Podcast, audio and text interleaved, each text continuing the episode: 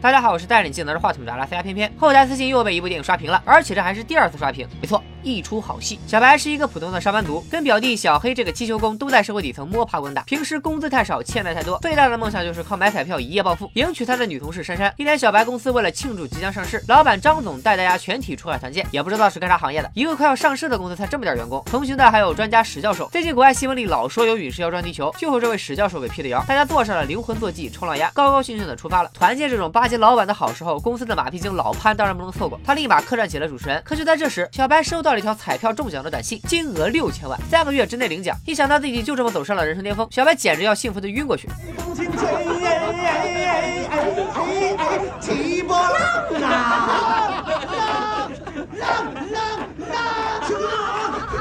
小白还没浪多久，真正的浪就打了过来。不远处，一艘游轮被掀翻，冲浪鸭也成了潜水鸭，被甩进了海底。镜头一转，所有人都被浪冲到了一个荒岛上，岛上没有信号。石教授表示，可能陨石真的撞上地球，导致世界末日。他们是人类唯一的幸存者。这时，司机兼导游小王站了出来，因为小王之前当过兵，有野外生存经验，很快就找到了充饥的野果子和淡水。之后的几天，就带着公司的员工们上山摘果子。但是张总和于总不但不干活，吃起东西来还挑肥拣瘦。小王一气之下教训了两人，在生存面前，之前的阶级已经开始失效，底下员工纷纷支持小王。石教授马屁精老潘也。开始巴结小王，推荐他被选为新领袖。小王也表示，他之前当过动物饲养员，养过猴子，所以很有管理方面的经验。大家一听没毛病，谁有吃的我们就跟着谁。于是小王顺利当选。在小王的带领下，大家退化成了原始部落的生活方式：白天出去抓鱼摘野果，晚上回山洞进食睡觉。而且自从当上了首领，勤劳朴实的小王也开始浪了起来，动不动就对大家拳打脚踢，开始了他的咆哮管理法。赶紧放什么火，我就问你，明天的饭钱吃不吃？老潘为了巴结小王，让大家直接称他为王，而且还让公司最性感的美女同事对他投怀送抱。小白这边因为中了六千万大奖，所以一心想着怎么回城里兑奖。可环岛绕了一圈之后，发现根本没戏，最后决定带着表弟小黑一起划着皮筏的逃出去。临走之前还跟女神珊珊告了个白。可小白和小黑没划多久，就在海上看到了一具北极熊的尸体。北极熊的尸体都能飘这么远，看来世界真的毁灭了。两人只好又返回了岛上，被小王发现后又是一顿暴打。这时岛上的阶级已经彻底颠覆了，原来在公司底层的保安，现在成了小王的左膀右臂。有文化的史教授为了填饱肚子，也成了小王的军师。马屁精的。老潘成了小王身边的红人，而相反，原来跟着张总的上层阶级，如今成了被剥削的对象。也就在这时，张总开始策反小白，他让自己找到了新大陆，有能力带大家回家，让小白见机行事加入自己。果然，到了晚上，张总跟小王决裂，带着小白、小黑和其他几个跟随者一起离开了山洞。但小白的心上人珊珊还是留在了小王这边。原来张总找到了之前在片头出现的那艘被打翻的游轮，游轮上有酒有肉，还有渔网可以捕鱼。最关键的是油舱里还有一箱油，大家一下子从原始社会迈入了农工社会。有了渔网之后，张总这边捕鱼不要太轻松，但小小王那边却可揭不开锅了。小白心疼女神。给珊珊送去了一大筐鱼。小王得知后，带着手下的人也来到游轮参观。这时，张总拿出了两副扑克牌，他说船上的东西大家都可以用，但必须拿东西过来等价交换。东西可以换牌，牌也可以换任何东西，并且只要现在加入自己这边，就可以直接拿牌。小白这才发现，张总根本没想回家，而是想让别人给他打工，让自己成为岛上第二个王。呸！为了赶紧离开这里回去兑奖，小白带着表弟小黑离开了张总。时间过去了两个月，岛上三组人马的状态已经完全不同。小王这边靠摘野果子抓鱼难以为继，小白和小黑看着彩票兑奖期一天天结束，也逐渐心死。混得最好的是张总这边，扑克牌的货币体系已经建立起来。之前跟随小王的老潘和史教授也早就判断到了实力更强的张总这边，所以现在是丰衣足食，人强马壮。小白和小黑饿得不行，只好来找张总借网捕鱼，可网没借到，还遭到一顿暴打。晚上珊珊心疼小白来给他送鱼，但是小白脑子进水了，误以为鱼是珊珊靠向张总出卖美色换来的，一气之下把鱼扔了个精光。终于到了彩票。兑奖期的最后一天，小白彻底死心，但这时奇迹却发生了。天空好像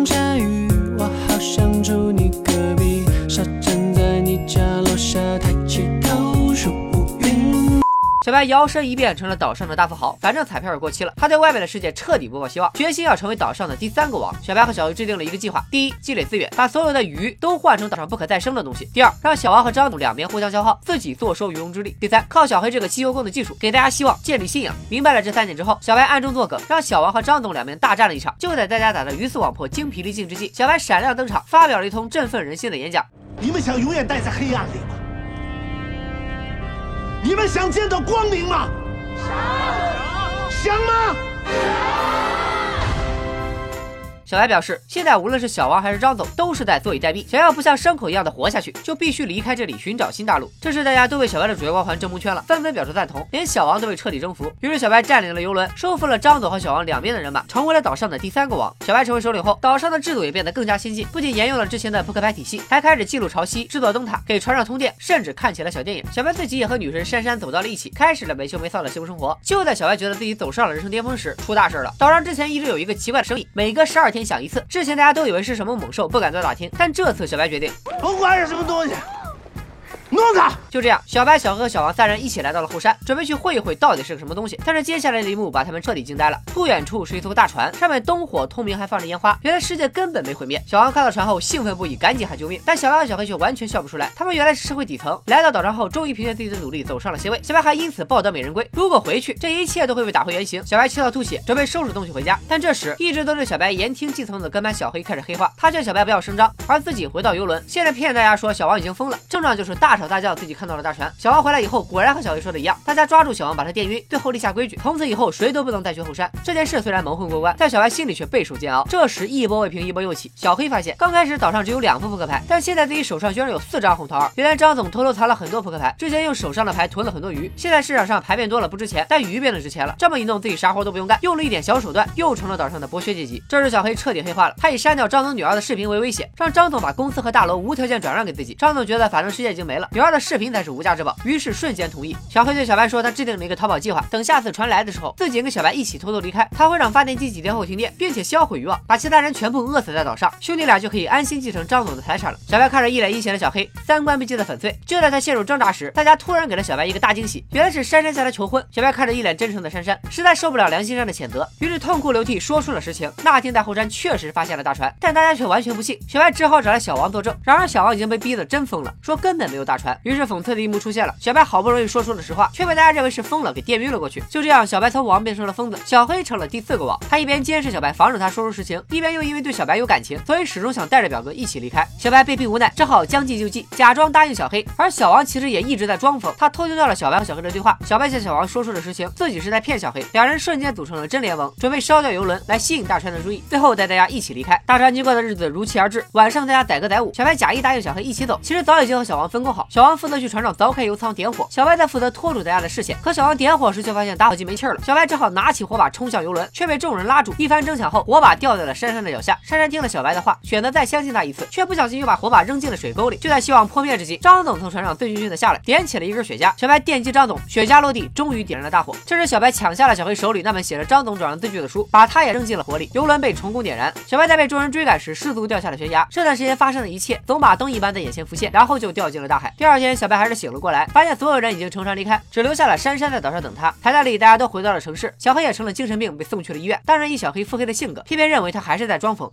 一出好戏，作为黄渤的处女作，可以说是野心极大的一部作品。电影的故事并不难懂，就是把一堆人放在孤岛上，扎牌演化出了整个人类文明的进化史。类似题材的作品，国外有威廉·戈尔丁的著名反乌托邦小说《蝇王》，美剧《迷失》，韩国电影《欢迎来到东莫村》。而在国内和它相似的有记录远洋渔船谋杀案的著名特稿《太平洋大屠杀》，以及舒淇演过的另一部电影《剑网村》。一出好戏和这些作品一样，都具有强烈的预言性。电影中如果不算小黑的话，一共出现了小王、张董、小白三个王，他们不同的管理工具也分别代表了人类文明不同的发展阶段。第一个阶段是小王代表的原始社会，他们住在。山洞里以打猎摘野果子充饥，这个阶段满足的是生存本能。大家身上的人性已经被动物性掩盖。小王说他之前当过动物饲养员，所以像管理动物一样管理所有人。这一阶段小王的管理工具是棍子。第二个阶段是张总带领的商品社会，这时人不再靠武力取胜，而是依赖于规则和制度。张总找到了游轮，相当于完成了资本的原始积累，而制定了扑克牌体系，就跟早期以贝壳换物的货币体系一样。这时张总的管理工具是比棍子更高级的扑克牌。第三个阶段是以小白的思想为主导，以小黑的技术手段为支撑的现代社会。这个阶段的主题从前面的生存经济济，最后转到了政治。他先垄断了。物质资源，最后再让张总和小王两边内耗，这都是很明显的政治手段。同时，这一阶段已经从之前的满足生存物质需求，转到了满足大家的精神追求。小白管理的方式不再是用棍子和扑克牌，而是建立信仰。他的管理工具是希望。电影除了模拟出了人类文明进程的三个阶段之外，片中的每一个人物都极具代表性。电影中呈现了一个现象，那就是人类文明一直在演变，但人心却是亘古不变。老潘代表了那些阿谀奉承、见风使舵的马屁精，专家史教授代表了为当权者唱赞歌的无耻文人，张总始终是资本家的嘴脸，美女同事想靠美色上位不劳而获。而剩下的人，有的人充当了打手，有的人扮演了逆来顺受的底层平民。这些人不管人类进化多少年，都将永远存在。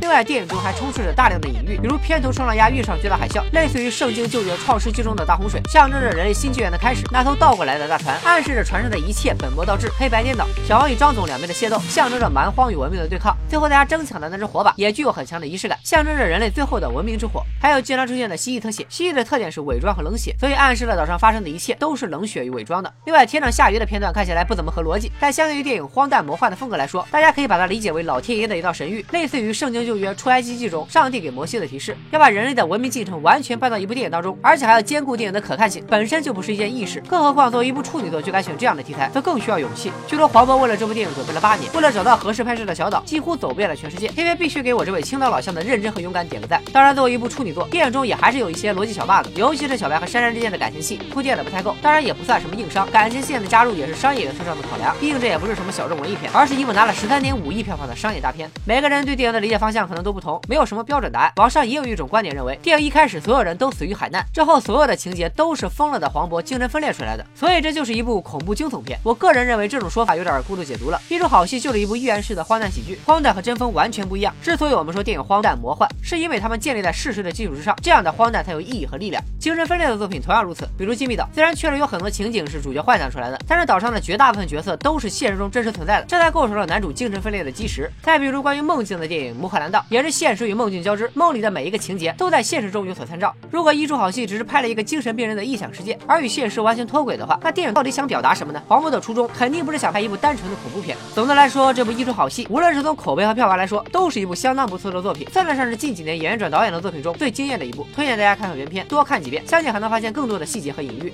好了，今天就说到这里。好的作品需要被被更多的人发现和认同，国产电影才会有进步。在此跪求大家的转发，来了个拜。